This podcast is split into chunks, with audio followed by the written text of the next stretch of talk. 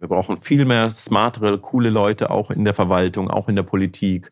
Wir brauchen aber auch sozusagen politische Ambitionen, und zwar nicht Lobbyambitionen, um Profit zu steigern, sondern wirklich, um den Planeten auch besser zu machen. Und die NGOs, sagen, von denen kann, können wir sehr viel lernen aus dem Privatbereich und wir können denen vielleicht zeigen, wie Finanzierung besser funktioniert mit coolen Produkten. Ja, und dann, wir brauchen viel mehr Moonshot-Missionen, um eben die Klimakrise zu bewältigen, um die soziale Ungerechtigkeit und so weiter. Es wird nur in richtig großen, vernetzten, auch nicht nur rein nationalen Zielen, sondern internationalen internationale Zusammenarbeit aus den verschiedenen Wegen. Und das, äh, da kriege ich, äh, krieg ich Gänsehaut. Das ist das, was mir irgendwie Spaß macht. Hallo, ihr hört 5 zu 1, den Podcast von Mit Vergnügen. Mein Name ist Stefanie Hielscher und ich beschäftige mich hier jeden Monat mit einem neuen Thema. Dazu gibt es dann fünf Episoden. Diesen Monat geht es um nachhaltiges und faires Gründen. Wenn wir an Nachhaltigkeit denken, denken wir eigentlich immer an ein Produkt, das möglichst umweltfreundlich produziert wurde. Aber Nachhaltigkeit hat viel mehr Aspekte, die beleuchte ich mit meinen Gästen in dieser Staffel. Heute ist Waldemar Zeiler bei mir. Er hat Einhorn gegründet. Einhorn produziert fair Kondome und Periodenprodukte. 2018 schenkten er und sein Co-Gründer Philipp Siefer die Firma sich selbst. Ein nachhaltiger Weg, ein Unternehmen zu führen? Darüber sprechen wir in dieser Episode. Also viel Spaß mit Waldemar Zeiler. Hallo Waldemar, schön, dass du da bist. Hallöchen. Ich habe gelesen, dass du vor Einhorn sieben andere Unternehmen hattest und teilweise gegen die Wand gefahren bist. Was ist da schiefgelaufen? Was waren das für Unternehmen und kannst du jetzt verifizieren, was deine Fehler waren? Also ich habe nicht alle selbst gegründet, sondern ich war bei ein paar in der Anfangsphase dabei. Mhm. Und äh, das erste Mal habe ich, im, glaube ich, in der 12. Klasse im Abitur gegründet und da zum ersten Mal überhaupt verstanden, was das irgendwie ist. Das weiß man ja am Anfang gar nicht, was das, was das bedeutet, gründen. Man hat irgendwie eine Idee und wenn man das Glück hat, dass ein paar Leute außenrum sind, die vielleicht sagen, ach Mensch, das könnte ja sogar eine Firma sein oder sowas oder verfolg mal deinen Traum. Das hatte ich zum Glück, obwohl ich nicht aus so einem Umfeld kam, wo das normal war. Ja, und dann habe ich einfach gemacht und dann habe ich immer wieder gemacht. Und es ist, äh, ich glaube, also das muss man gar nicht, glaube ich, so glorifizieren. Das ist, glaube ich, eher eine Sucht. Und ich nenne da immer gern den Typ hier von Dyson, der war, glaube ich, pleite mit 50, der konnte nichts anderes machen und der hat halt Glück gehabt, dass am Ende irgendwie geklappt hat. Und so war es bei mir auch. Ich habe immer wieder probiert und gemacht und ähm, überall, wo ich hingesehen habe, habe ich irgendwie Probleme gesehen und dann habe ich eine Lösung dafür gesehen. Dann dachte ich sogar, da musst du eine Firma draus machen. Oder jemand anders hat gesagt, Mensch, da ist eine tolle, äh, ein tolles Problem, was wir lösen können. Und dann springst du immer drauf, bis du irgendwann mal ein bisschen weiser wirst, glaube ich, und ein bisschen mehr drüber nachdenkst, wo du jetzt wieder reinspringst und drei, vier Jahre deines Lebens dafür hergibst. Ja, aber alles verschiedene, von, von äh, virtuellem Goldhandel auf World of Warcraft bis UMTS-Stickverleih bis Online-Ratgeber, Copycat äh, mit Rocket Internet aus den USA bis hin zu gelbe Seiten online bringen, bis zum Saunabau und eine ganze Franchising-Kette auf, aufziehen für Gartenhäuser und Sauna. Also richtig, richtig viele Sachen, ja.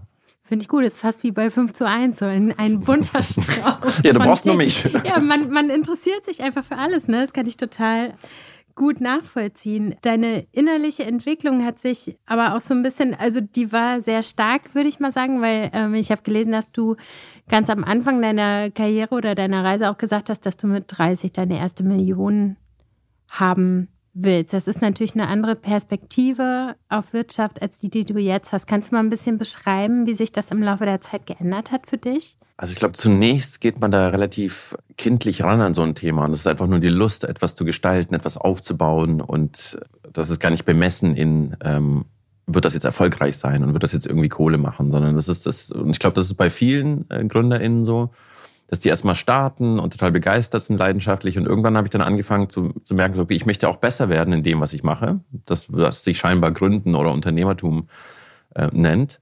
Und dann fängt man an, sich halt so einzulesen. Und da äh, kommt die erste Falle, weil du natürlich anfängst, dann praktisch die die Rollen- und Erfolgsgeschichten äh, zu lesen, die der Kapitalismus halt so bereithält. Und das hat jetzt im Nachhinein gar nicht mehr so viel mit Unternehmerinnentum zu tun, sondern dann habe ich angefangen irgendwie zu lesen, okay, ich habe gehört, wenn du dann erfolgreich bist, bist du dann ja Millionär. Dann hast du es geschafft. Das ist sozusagen die Währung also ich war nie irgendwie materialistisch veranlagt. Mir ging es nicht um den, um das dicke Auto oder das dicke, die dicke Villa, sondern ich wollte einfach gut werden in dem. Und gut heißt, du musst irgendwie eben dann diese Zahlen auf dem Bankkonto haben oder so und so viel Umsatz haben.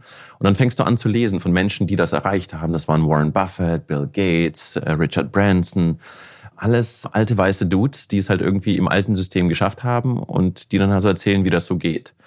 Ja, und dann verinnerlichst du das und auf einmal entwickeln sich so zwei Tracks. Einerseits die Leidenschaft fürs Gründen und auf der anderen Seite sagen, ah, du musst, also das sind die Key Performance Indicators, das sind also die Messzahlen, wo du immer wieder abgleichen kannst, bin ich auf dem richtigen Weg zum Unternehmerinnentum oder nicht?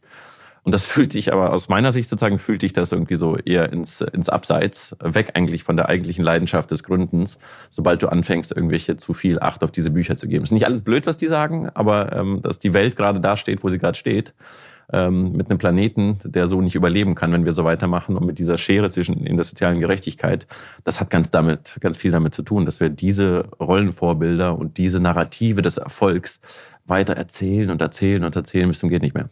Gab es da für dich irgendwie ein Schlüsselerlebnis oder ist diese Erkenntnis so langsam auf deinem Weg eingesickert? Ich bin gar kein Fan von Schlüsselerlebnissen, weil alles sind ewig lange Prozesse und bei mir war das auch ein sehr langer Prozess. Ähm, auch des Leidens, auch das praktisch dieses, dieses, äh, dieses typische toxisch-männliche Ausleben, dieser Ellbogen, was ziemlich hart ist auch in der, in der Gründerinnenwelt oder Gründerwelt, sind auch immer ziemlich männlich. Ähm, und das lebt man so aus und dann, das, das nagt aber ex extrem an einem. Also man zahlt einen relativ hohen Preis dafür, so zu wirtschaften, so zu gründen. Und man merkt das erstmal eine Weile gar nicht, bis man merkt irgendwie, dass man ein relativ komisches Umfeld schafft, wo die Leute einem irgendwie nicht mehr vertrauen, wo die Mitarbeitenden einem nicht mehr vertrauen, wo man selbst die ganze Zeit Angst haben muss um seinen eigenen Platz. Also gerade auch wenn du Investoren hast, musst du, das sind nicht deine Freunde, sondern du musst irgendwann mal dann aufpassen, gerade wenn du diese Wachstumsstories hast, je mehr Kapital du aufnimmst, desto mehr musst du gucken, dass die dir nicht einen Stuhl absägen oder die ganze Zeit irgendwie gucken, ist da nicht vielleicht jemand Besseres, der meine Vision von aus einer Million zehn Millionen machen umsetzen kann. Und das ist alles ein sehr menschenfeindliches, eine sehr menschenfeindliche Umgebung. Und das das merkt man erstmal gar nicht, weil man diese glorifizierten Stories hat und da wirst du Millionär und alle feiern und Dudes und diese ganzen Bilder, die da so irgendwie mit einem Champagner auf einer Yacht oder sowas entstehen. Ähm, genau, und deswegen habe ich das relativ spät gemerkt. Bei mir war das dann irgendwann, dass ich ja einfach total ausgebrannt war. Das war, also ich war einfach fast vom Burnout und ich saß einfach nur da und habe irgendwie mit, mit der Maus gescrollt und da waren irgendwie 30, 30 Menschen, für die ich verantwortlich war den ich aber nicht mehr wirklich ins Gesicht schauen konnte, weil ich eine ganz andere Druck hatte von den InvestorInnen damals. Aber das hat nichts mehr mit dem zu tun gehabt, was mit meiner Leidenschaft, als ich die im Abitur hatte, als ich gründen wollte. Das hat, ja, das waren zwei komplett unterschiedliche Zweige. Und diese, diese Zerrissenheit hat mich auf jeden Fall dazu gebracht zu sagen, ich schmeiß jetzt alles hin, ich brauche jetzt eine Auszeit. Ähm, und dann habe ich eben mein Sabbatical genommen und gesagt so das geht gar nicht. Also du, da geht irgendwas zugrunde in dir und aus dem Fakt es eben den Planeten ab. Das war genau auch die Zeit, wo Rana Plaza eingestürzt ist, diese äh, Textilfabrik in Bangladesch, wo ganz viele Menschen gestorben sind und auf dem Boden lagen ganz viele Klamottenlabels, die wir alle in unseren Kleiderschränken teilweise haben oder ich damals auch hatte. Und gesagt, das kann nicht sein. Das ist irgendwie, das kann nicht sein, dass diese Kraft, die du reinsteckst, diese Leidenschaft dazu führt, dass der Planet abfuckt und dass du total unhappy bist und dass du alle Leute um dich rum unhappy machst. Also irgendwas stimmt damit nicht. Dass am Ende halt ein paar Leute reich werden. Und das, ja, das hat, hat sich so unstimmig angefühlt, auch wenn ich es damals nicht so richtig benennen konnte, dass ich einfach aussteigen musste. Und ich bin so froh, dass ich diesen Ausstieg geschafft habe. Und ich bin so froh, dass ich so unerfolgreich war. Weil hätte ich davor irgendwo auf dem Weg mal einen Exit gemacht, einen erfolgreichen Millionen auf dem Konto gehabt, dann wäre ich, glaube ich, in diesem Hamsterrad noch gefangen. Dann würde ich jetzt Investments machen und würde mich immer mehr Zeit investieren, um in diesem ja, eher toxischen Bereich zu bleiben. Und deswegen, ich bin super froh, dass ich so unerfolgreich war. Was hast du gemacht in dem Sabbatical? Ich war erstmal Backpacken in Südamerika. Ich bin dann irgendwo von Mittel nach Südamerika einfach gebackpackt und musste erstmal runterkommen. Also es ist irgendwie, das hat sich so schnell gedreht, alles bei mir, dieses Hamsterrad. Und das musste sich erstmal setzen. Ich habe immer dieses Bild von der Schneekugel und alles ist irgendwie, du kannst nichts sehen, weil alle Flocken irgendwie rumfliegen und praktisch einfach mal zu setzen. So drei Monate lang hat es, glaube ich, gedauert, bis die Flocken sich angefangen haben, irgendwie zu setzen. Und dann konnte ich erstmal überhaupt mal eine klare Version dafür haben, wohin, was willst du eigentlich oder wie kannst du wirksam sein? Was sind deine, ja, was kannst du für die Welt einbringen und wie, wie machst du irgendwas, wo du, was dich selbst auch nicht kaputt macht? Und genau, ich habe da viel rumgehangen. Ein halbes Jahr, nach einem halben Jahr bin ich dann zurückgekommen nach Berlin und habe dann immer noch gesagt, so ich werde jetzt nicht überstürzt irgendwas Neues gründen. Das habe ich irgendwie siebenmal vorher gemacht, sondern habe mir überlegt, was ist meine Rolle? Was ist meine Rolle auf der Welt? Und in welche Schublade passe ich da? Und bin in verschiedene Schubladen reingegangen. So die, Hardcore-Skalierungsschublade kannte ich ja schon. Also bin ich dann im NGO-Bereich, habe mit Philanthropen gesprochen oder mit NGOs gesprochen, mit, ähm, mit verschiedenen äh, Stiftungen oder mit irgendwelche ähm, anderen Social-Startups vor allem und habe eigentlich überall gemerkt, so, du, du, passt eigentlich irgendwo nirgends rein. Das heißt, du musst irgendwie deine eigene äh, Schublade äh, machen. Und ähm, zum Glück kam dann irgendwie Philipp um die Ecke Und wir haben gemeinsam eben diese Schublade Einhorn für uns kreiert, weil wir gemerkt haben, irgendwie, irgendwie passen wir nirgends rein. Und wie sieht die Schublade aus? Also was habt ihr anders gedacht von Anfang an? Also ich glaube, das Revolutionärste, was wir gemacht haben, ist, dass wir gesagt haben, wir wollen nicht den alten Scheiß wiederholen. Und wir müssen uns konsequent davor schützen, irgendwie auf diese alten Bahnen zu kommen, wie man Business halt so macht, wie man halt so gründet. Und das haben wir relativ stringent durchgezogen. Und das war, glaube ich, das war wirklich im Nachhinein so der, der Unterschied und das Revolutionäre und natürlich auch der Schmerz, vor allem von meiner Seite nicht mehr mit Investorinnen zusammenzuarbeiten. Weil ich wusste sehr viel von dem, von dem, was mir Schmerzen bereitet hat und dem Umfeld und generell auch nicht so gut über die Welt ist, hat sehr viel damit zu tun, wo, wo, wo die Kohle hergibt und welche Erwartungshaltung mit dieser Kohle einhergeht. Und deswegen haben wir uns eigentlich dagegen gewehrt. Und wir hatten natürlich super viel Glück, dass wir das auch ohne konnten, ohne InvestorInnen das aufzuziehen. Und deswegen überhaupt frei agieren zu können. Weil, also ich würde sagen, die meisten Gründerinnen wollen eigentlich schon was Gutes für die Welt.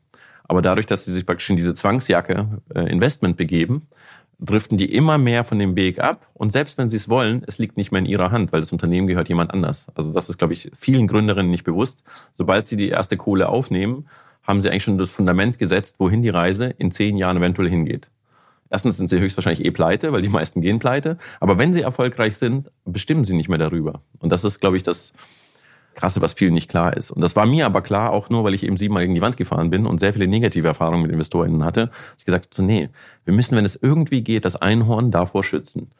Geld per se ist nicht schlecht. Also Geld ist etwas, etwas, das man als Ressource braucht, ganz klar aber eben was, welche Bedingungen kommen mit dem Geld einher? Und in unserer aktuellen Welt sind die Bedingungen, die äh, vor allem für die Startup-Szene äh, existieren, eben nicht ideal und schon gar nicht für unseren Planeten. Und woher habt ihr dann das Geld genommen, um zu gründen?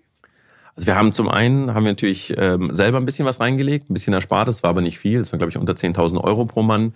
Dann haben wir eine Crowdfunding-Kampagne gemacht, die über 100.000 Euro in Vorverkäufen äh, eingebracht hat und ähm, haben versucht, so irgendwie über die, über die Runden zu kommen und hatten auch natürlich mega Glück, dass relativ schnell die Marke sehr bekannt wurde und dann irgendwann mal auch nach anderthalb Jahren, glaube ich, DM das gelistet hat. Und ja, und dann war das, dann haben wir es einfach geschafft irgendwie. Aber das ist, das war viel Glück, aber das war auch irgendwie auch dieser unbedingte Wille und diese negativen Erfahrungen eben, was passiert, schnelles Geld zu holen irgendwie und dann, und dann was. Und das, glaube ich, hat dafür geführt, dass wir gesagt haben, nee, wir müssen irgendwie kreativ werden und andere Wege finden. Aus dem sozusagen, also die Brand, wenn die Leute uns nicht supporten, sagen, dann können wir es auch, dann müssen wir es auch gar nicht machen. Deswegen war das Crowdfunding eben ganz gut, dass wir gesagt, guck mal, das ist die Vision, da wollen wir grob hin. Habt ihr Bock, uns zu supporten bei dieser Vision? Dann bitte ähm, kauft Kondome und dann sehen wir mal weiter. Und das war total überwältigend, auch diese Erfahrung zu sehen, ja, da gibt's voll viele Menschen, die genau das supporten wollen. Die wollen nicht irgendwie immer nur Millionen irgendwie, dass ein Startup aufnimmt oder ein großer Konzern drei, vier Jahre Research macht und dann ein Produkt kommt und sagt, hier, tada, hier ist es. Sondern die wollen auch teilhaben, die wollen auch Teil an der Reise sein und die wollen auch dieses Authentische mitbekommen. Ich glaube, das ist das, das, was ja Einhorn ausmacht oder auch viele, viele Startups, die wirklich eine faire und nachhaltige Vision haben, dass die authentisch sind und authentisch bleiben. Wie gesagt, das ist die Frage, die hängt wiederum von ein paar, paar anderen Umständen ab, wie zum Beispiel eben Investment. Und fühlt man sich den Leuten, die jetzt natürlich geben Investoren viel, viel mehr Geld als jetzt jemand, der beim Crowdfunding mitmacht. Aber vielleicht ist das für eine Einzelperson, wenn die 100 Euro gibt, ja auch viel Geld. Wie fühlt sich denn die Verpflichtung den Leuten gegenüber an? Also wir haben ja ein Crowdfunding gemacht, das heißt ein produktbasiert. Das heißt, sie haben Produkte vor, vorbestellt und dann Produkte bekommen. Das war sozusagen kein Crowdinvesting, wo sie Geld gegeben haben und wir müssen den Zinsen irgendwie zurückzahlen, sondern es war wirklich nur Produkte. Und ja, der Verantwortung sind wir gerecht geworden. Wir haben dann fünf Monate später eben die ersten Kondome delivered. Und seitdem sind wir auf der Reise. Ich glaube, für uns war wichtig, dass wir gesagt haben, wir versprechen nicht irgendwie, das ist das irgendwie, das ist das Beste, Fairste, Tollste, Nachhaltigste und, und wir arbeiten jetzt ein Jahr dran, dann ist es das. Sondern sagt, das ist eine wahnsinnig lange Reise. Und wir, wir, nehmen euch mit und am Anfang werden wir überhaupt nicht fair und nachhaltig sein und werden aber nach und nach versuchen, diese Steps zu gehen. Ähm, und die gehen wir nach wie vor. Und ich glaube, das gibt so ein bisschen Glaubwürdigkeit zu sagen, okay, das ist, da behauptet nicht jemand mit irgendeinem Label, das ist so. Ich glaube, das ist schon so langsam vorbei, dass die Leute so einen Bullshit-Detektor haben. Und eher über Schwächen auch zu sprechen oder über Sachen, die nicht funktionieren, das glaube, das hat bei uns ganz gut funktioniert. Also heißt es oder sagst du, dass man schon eine gewisse klassische Wirtschaftlichkeit erstmal im Rücken haben muss, um dann fair und nachhaltig sein zu können? Auch, das hilft, glaube ich. Ich glaube, das Allerwichtigste ist wirklich deine eigene Haltung dazu. Ich glaube, vor allem, wenn man mit den Privilegien gründet, wie wir es hier können, also wenn du vor allem gerade irgendwie im globalen Norden bist und äh, dann auch noch weiß bist und vielleicht auch noch ein Mann bist, dann kannst du es schon schaffen. Dafür steht ja Einhorn. Es gibt ja auch andere Beispiele, die das geschafft haben. Aber wichtiger ist, glaube ich, die Haltung, um zu sagen, was will ich und auch versuchen, von vornherein zu sagen, wie viele Kompromisse bin ich bereit zu gehen. Weil das Wort nachhaltig fällt ja relativ schnell. Oder dass man irgendwie grün, das musst du ja heutzutage sagen. Also wer gründet heute und erzählt, nee, ich werde ein unfaires, nicht nachhaltiges Unternehmen gründen, das wird ja niemand mehr sagen. Aber wenn man das dann sagt, ich möchte ein faires und nachhaltiges Unternehmen gründen, was ich natürlich sehr unterstütze, dann geht damit einher eine wirklich sehr lange Reise. Und, und diese Haltung, die man dann einnimmt, die muss, also da wird sehr viel Versuchungen kommen, das nicht zu machen. Eben auch natürlich auch finanzielle, finanzielle Not, die jedes Startup irgendwann mal hat. Und dann zu sagen, so, nee, bei, von diesen Sachen weiche ich nicht ab, sondern da bleibe ich dabei. Damit sollte man sich schon beschäftigen. Also einfach nur leichtfertig sagen, okay, ich mache jetzt nachhaltig, würde ich nicht machen. Dann das, das fällt irgendwann mal auf und das fällt auch bei den großen Konzernen auf.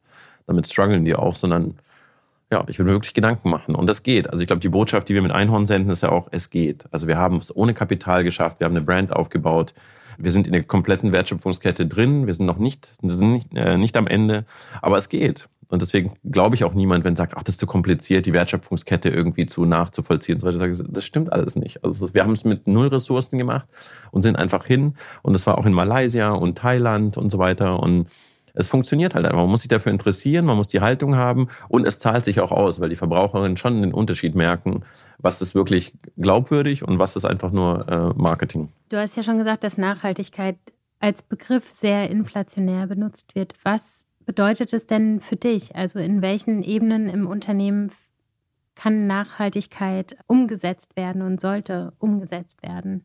Also was man, glaube ich, nicht machen sollte, wo ich kein großer Fan bin, ist einfach die, sozusagen, diese Messgrößen aus dem normalen Business übertragen, die Nachhaltigkeit. Das passiert ja auch gerade, dass man sagt, okay, CO2-Budget und äh, was kann ich da machen? Und versucht man andere Messgrößen zu machen. Ich glaube, Nachhaltigkeit geht wiederum einher mit einer Haltung.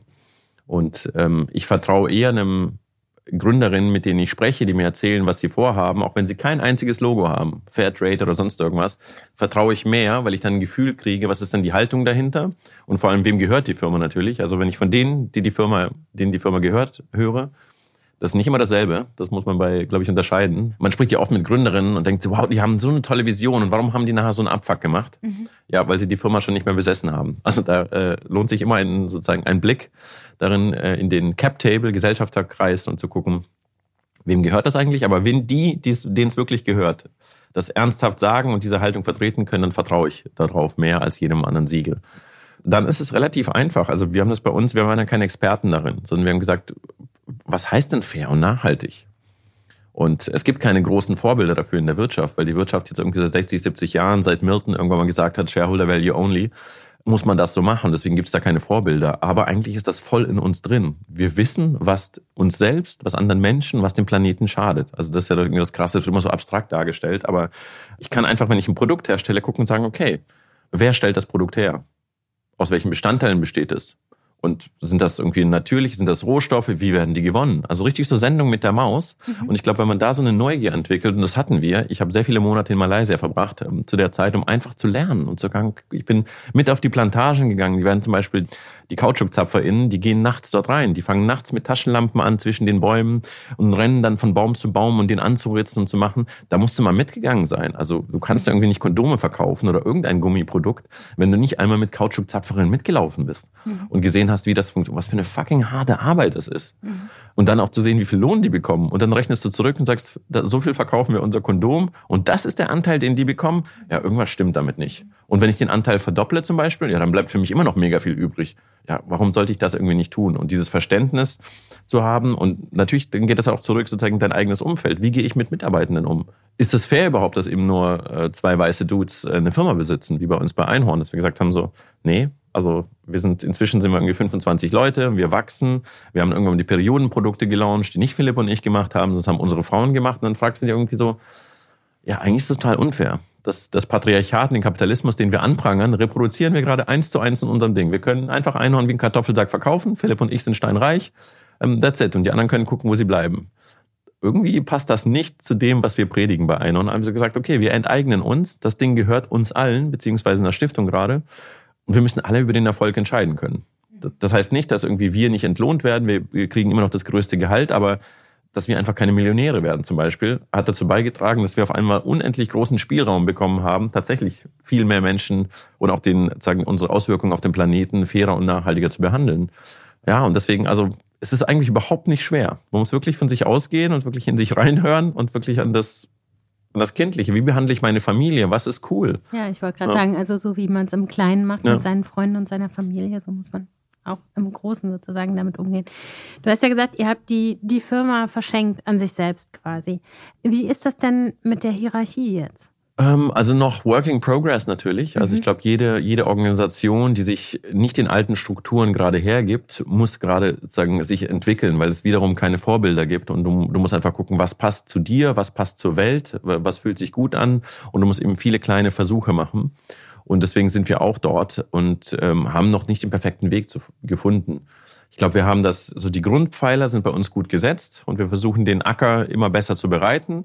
Aber was darauf letztendlich wächst, darauf hast du nicht äh, einen relativ kleinen Einfluss. Sozusagen, du hast nur den Einfluss, sozusagen, wie die, wie die Erde, das Ökosystem bestimmt ist. Und das versuchen wir gerade für uns rauszufinden. Und aktuell haben wir also wir haben keine Hierarchien in dem Sinne. Wir haben natürlich sicherlich irgendeine versteckte Hierarchie durch die, durch die Gründer, weil die haben auf jeden Fall immer durch eine gewisse andere Ausstrahlung und Macht und so weiter im Unternehmen. Aber wenn, dann ist das bei uns versteckt. Und ansonsten haben wir einfach gewählte Räte, die die Vorstands- oder GF-Funktion oder klassische Cheffunktion machen. Das sind immer drei, vier Menschen von Einhorn, die sich einen bestimmten für einen bestimmten Rat aufstellen lassen und vom Team gewählt werden. Also wir haben zum Beispiel sowas wie den People-Rat, wir haben den Prio-Rat, wir haben den Strategy-Rat, Gehaltsrat haben wir. Und manches davon macht Sinn, manches davon werden wir auch vielleicht wieder abschaffen. Also praktisch auch so eine gewisse Spielfreude zu gucken. Nicht alles, was man irgendwie einmal aufgestellt hat, muss dann für die nächsten 100 Jahre irgendwie gelten, sondern sagen, lass mal probieren. Und, und das versuchen wir irgendwie zu machen. Und dann beschäftigen sie, und das ist der, der coole Nebeneffekt, dass sich eben dann viel mehr aus dem Unternehmen wirklich unternehmerisch auch betätigen. Weil das muss ja auch gelernt sein. Ich habe ja gerade erzählt, ich habe sieben Startups gemacht und so viel Millionen verbrannt. Natürlich habe ich eine krassere Lernkurve als jemand, der irgendwie noch nie gegründet hat oder noch nie mal einfach mal 5000 Euro ausgeben durfte. Das ist ja für die meisten Angestellten das ist total krass. Also sie müssen selbst bei Großkonzernen manchmal für eine Bleistiftbestellung irgendwie äh, sich ein Go abholen. Und das versuchen wir irgendwie zu etablieren. Und dann wechseln die Räte und dann hat jeder mal so eine Erfahrung. Und das führt aber dazu, dass ein Raum gemeinschaftlich gehalten wird. Und das ist eine der magischsten Erfahrungen, die ich bei mir gemacht habe, ist einfach, früher war ich immer für alles verantwortlich. Diese klassische Nummer, ja, ich als Chef muss ja alles machen, das Licht ausmachen und gucken und am Ende sagen, nimmt, übernimmt ja keine Verantwortung hier. Und es ist ja auch so, weil meistens der Laden halt auch dem Chef gehört und er am meisten profitiert. Und bei Einhorn merke ich jetzt einfach so, nee, alle 25 Einhörner haben ein Interesse daran, dass das funktioniert. Und sie wissen, das hängt nicht nur von Philipp und mir ab. Und das ist total krass, das zu spüren, dass man einfach weg sein kann. Ich werde jetzt mit dem ersten siebten ein Sabbatical machen für sechs Monate. Und es wird alles gut. Es wird einfach alles gut, weil es einfach auf vielen Schultern ruht und vor allem aber nicht, weil es nur auf dem Papier auf vielen Schultern ruht, sondern weil ich das einfach das total spüre, dass alle diesen Job und diesen Raum und diesen Ort erhalten wollen und nicht nur ich. Und fällt euch das seit der Umstellung ähm, schwerer oder leichter, Mitarbeiter zu finden, die sich darauf auch einlassen, weil es ja eine ganz andere Art von Arbeit ist? Nee. Also es ist eher so, dass wir sagen, so fuck, wieso können wir dieses Paradies nur für 25 Leute? Möglich machen, dass wir sagen, das ist eigentlich ziemlich egoistisch. Also denke ich jetzt, dass wir sagen, wir müssen, wir können nicht alle Leute einstellen, weil das überfordert irgendeine Organisation, aber wir können auch nicht die Welt retten, wenn du so willst, mit 25 Einhörnern, sondern wir müssen ja in Ökosystemen denken, wir müssen gucken, wie wir Netzwerke schaffen, in denen das funktioniert. Und also wir haben immer viel zu viele Bewerbungen, wenn wir mal ausstellen, wir haben sehr niedrige Fluktuationen. Also ich halte Fluktuation für extrem wichtig, dass auch mal wieder neuer Input kommt und so weiter. Ich glaube, wir hätten eher das Problem, dass wir eine zu kleine Fluktuation haben, ähm, weil die Leute sich natürlich auch sau wohlfühlen, weil wir einfach uns ja auch den Bedürfnissen der Menschen ausrichten. Das ist ja auch ganz klar. Aber nee. Und die, die sich bei uns bewerben, also die kennen uns. Das ist ja auch, das, das habe ich auch noch nie erlebt gehabt. Sonst hast du ja immer so Bewerbungen, wo Leute einfach so sehr geehrte, und dann kommt so ein Text, wo du denkst, okay, das, hat die, das haben die doch an zehn andere Unternehmen geschickt. Und das passiert bei uns halt nicht, sondern es ist eher so, dass wir sagen müssen, ach fuck, wir müssen so vielen Leuten absagen, das ist voll doof. Können wir nicht eine Lösung finden, wie wir auch mit den Leuten, denen wir abgesagt haben, irgendwie noch zusammenarbeiten können? Weil die haben sich halt so mit uns beschäftigt und die, die finden Einhorn so super. Das tut dann eher weh abzusagen. Jetzt ist Einhorn ja quasi so ein Modell oder so ein paradiesischer Zustand, wie du es auch beschreibst. Was ist denn euer Plan, um das Ganze so ein bisschen größer zu ziehen, damit es auch ansteckt? Also wo sind da die Stellschrauben, an denen man drehen kann? Naja, die Frage ist, was, was genau, zu was genau willst du anstecken? Hm. Und das wissen wir auch noch nicht genau. Also wir sagen, meine, mein Traum ist eigentlich, dass es irgendwann mal diese Schubladen nicht mehr gibt zwischen For-Profit, NGO, politische äh, Bewegung oder, oder klassische Bewegungen, sodass wir uns alle einfach gewahr werden, so fuck, wir haben echt ein Problem auf dem Planeten. Das läuft echt nicht cool gerade. Ähm, und das sehen wir auch natürlich am Ukraine-Krieg jetzt nochmal ganz deutlich das stimmt irgendwas nicht. Und, und wir können so nicht überleben auf dem Planeten und wir werden uns auch die Köpfe einschlagen, wenn das so weitergeht. Und dass dann alle sagen, okay, aus meiner Position heraus, egal in welcher Organisation ich gerade arbeite, wie kann ich gemeinsam mit anderen, und es wird nur gemeinsam gehen, wie kann ich so cool zusammenarbeiten und kooperieren, dass wir das Ganze irgendwie hinbekommen. Und deswegen müssen wir aus der rein Profit-Brille raus denken. Also ich glaube, wir haben lange versucht, jetzt irgendwie im For-Profit-Bereich den Wirtschaftsbereich zu inspirieren, aber ich merke für mich persönlich, das alleine geht nicht, sondern du musst irgendwie, es muss ein Bewusstseinswandel stattfinden. Und wie man den anstößt, natürlich gibt es dafür Theorien, da habe ich ein ganzes Buch drüber geschrieben, äh, Unfuck the Economy, aber ich weiß es nicht. Also de facto müssen wir jetzt einfach Sachen ausprobieren und müssen gucken, dass wir genug Raum für Experimente lassen. Und das fehlt natürlich in unserem kapitalistischen System. Alle, die irgendwie angestellt sind, auch die Gründerinnen, die Investoren haben, alle sind in ihrem fucking Hamsterrad und keiner hat Zeit. Also wir haben ja, wir haben ja so viele schlaue Menschen auf der Welt und wir sind auch als Kollektiv zu solchen Dingen fähig, ähm, aber wir haben alle keine Zeit. Und sich immer wieder bewusst Zeit zu nehmen, was ein krasses Privileg ist natürlich, aber es können mehr, mehr als sie glauben. Das ist, glaube ich, wichtig, um einfach nachzudenken, was können wir denn machen? Und das machen wir auch mit Einhorn. Also wir sind in ganz vielen Themen aktiv, die nichts mit unserem Kerngeschäft zu tun haben, wo wir immer wieder versuchen, auch Leute zusammenzubringen, sei es jetzt irgendwie im Olympiastadion die Idee vor drei Jahren, aber jetzt auch irgendwie, wir haben auch mitgeholfen bei diesem Leuchtturm Ukraine-Event, wo 10.000 Menschen zusammenkamen und wir versuchen einfach jetzt immer mehr Menschen zusammenzubringen und zu experimentieren und auch auch in der Art und Weise, wie wir zusammenarbeiten, zu experimentieren. Also wir haben ja, kannst ja sicherlich auch unsere Coachin auch Bettina, mhm. mit der wir arbeiten, dieses äh, Buch geschrieben, New Work Needs Inner Work und die holen wir immer zur Facilitation immer dazu und es ist krass, damit auch zu experimentieren, wie man das denn facilitiert, wie diese Meetings oder wie dieses Zusammentreffen stattfindet. Also da ist auch ganz viel Luft nach oben, weil die meisten Meetings, Konferenzen, die wir machen, sind alle total bekloppt. Also jeder, sagen vom Gefühl her, vom selbst wenn du da aus einer wirtschaftlichen, effizienten Brille draufschauen wirst, verstehe ich nicht, wie, wie überhaupt Konferenzen so funktionieren können. Das ist irgendwie total krass. Und mit, da experimentieren wir gerade viel im Bildungsbereich, aber auch jetzt im, im ähm, Ukraine-Kontext ein bisschen. Und das ist, das ist krass, was da alles noch möglich ist. Aber wie gesagt, ich habe keine Ahnung, wie es ausgeht. Und ich habe auch nicht die Lösung, sondern ich hoffe, dass ich ein paar Anhaltspunkte in den nächsten Jahren finde. Mhm. Jetzt kann man natürlich als einzelner Unternehmer sein Unternehmen so führen, dass es für die Zukunft quasi Sinn macht. Aber Glaubst du, dass das reicht oder brauchen wir politische Änderungen des Systems? Ja, beides, genau, das muss einhergehen. Also deswegen, das muss alles ineinander greifen. Und deswegen geht das nicht alleine. Das kann nicht ein Unternehmer, Unternehmerin irgendwie machen. Die haben sehr viele Ressourcen, die sie, die sie einsetzen können. Also sei es jetzt irgendwie Menschen, die arbeiten oder Arbeitskraft, aber auch Geld ähm, oder Maschinen oder was auch immer.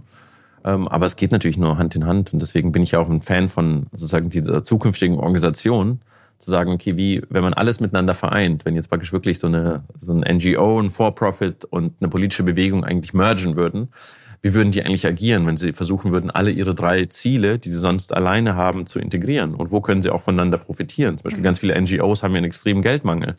Die, sind die, die verbringen 50 Prozent ihrer Zeit, teilweise, habe ich mit NGOs gesprochen, mit Fundraising.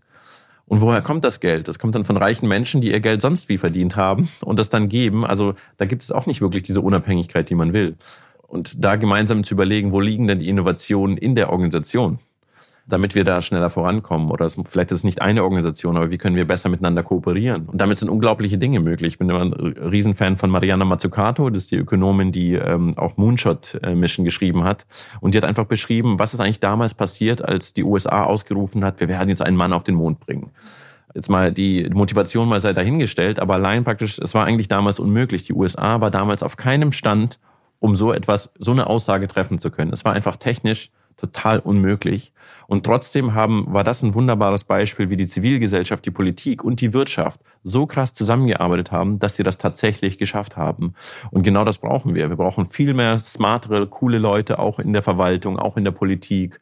Wir brauchen aber auch sozusagen politische Ambitionen, und zwar nicht Lobbyambitionen, um Profit zu steigern, sondern wirklich, um den Planeten auch besser zu machen. Und die NGOs, sagen, von denen kann, können wir sehr viel lernen aus dem Privatbereich und wir können denen vielleicht zeigen, wie Finanzierung besser funktioniert mit coolen Produkten. Ja, und dann, wir brauchen viel mehr Moonshot-Missionen, um eben die Klimakrise zu bewältigen, um die soziale Ungerechtigkeit und so weiter. Es wird nur in richtig großen, vernetzten, auch nicht nur rein nationalen Zielen, sondern internationale Zusammenarbeit aus den verschiedenen Wegen. Und das, äh, da kriege ich, kriege ich Gänsehaut. Das ist das, was mir irgendwie Spaß macht. Und tatsächlich ist ähm, für mich jetzt auch die Ukraine bei all dem Schreck und bei all dem Leid, was gerade passiert, und ich bin auch ein bisschen persönlich betroffen, versuche ich Hoffnung aufzubauen. Ich mir sage, wie geil wäre das eigentlich, wenn die Ukraine, das größte europäische Land, flächenmäßig, zum Leuchtturm wird, wo man all diese Sachen umsetzt. Man wird das Land eh aufbauen können. Und wie kann man das irgendwie zusammenbringen? Natürlich auch das Unternehmerische, das Know-how, da müssen auch Investoren kommen und so weiter. Aber auch irgendwie, wie kann man soziale Gerechtigkeit etablieren? Wie kann man Vermögen und Eigentum anders definieren?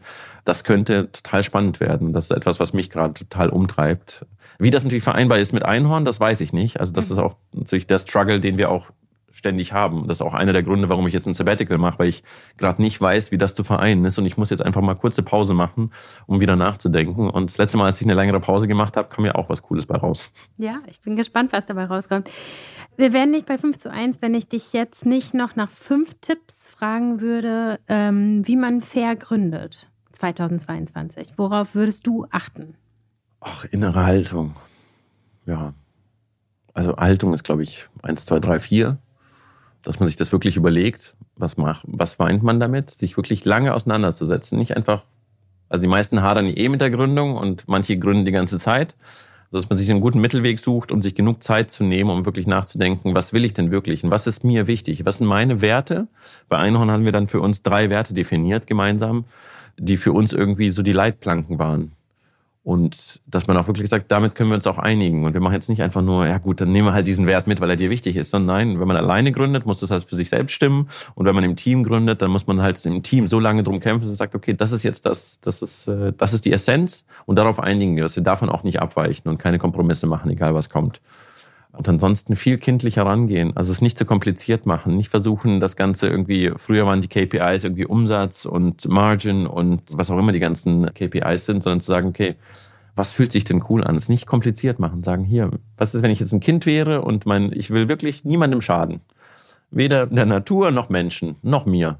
Wie würde ich das dann machen? Und dann ist es relativ einfach. Und dann kann man jedes Produkt dran matchen, sei es jetzt irgendwie Kondome oder Mineralwasser oder Rucksäcke oder Autos, wie auch immer. Und die Daten sind alle schon da. Und wenn, kann man immer einfach Rucksack packen und hinreisen. Und das ist total krass, wie offen eigentlich Menschen sind, wenn du dich für sie interessierst. Und deswegen also immer, immer hingehen, sich das anschauen, erstmal sich selbst klar werden und dann hingehen und nicht zu kompliziert machen und nicht versuchen in irgendwelchen Zahlentabellen. Das ist ja das, was uns entkoppelt. Das ist ja das, was wir auch irgendwie großen ManagerInnen irgendwie vorwerfen, die einfach mal 10.000 Leute entlassen, weil die sind total entkoppelt sind. Die kennen nicht die Lebensrealitäten. Wenn die mal bei allen zusammen oder bei einigen zu Hause gewesen wären, würden sie solche Entscheidungen nicht fällen. Und diese Entkopplung vorwegzunehmen und sagen, nee, wir schauen uns das mal an. Ich schaue mir mal an, wie das Produkt gemacht wird oder was auch immer ich für einen Service anbieten will.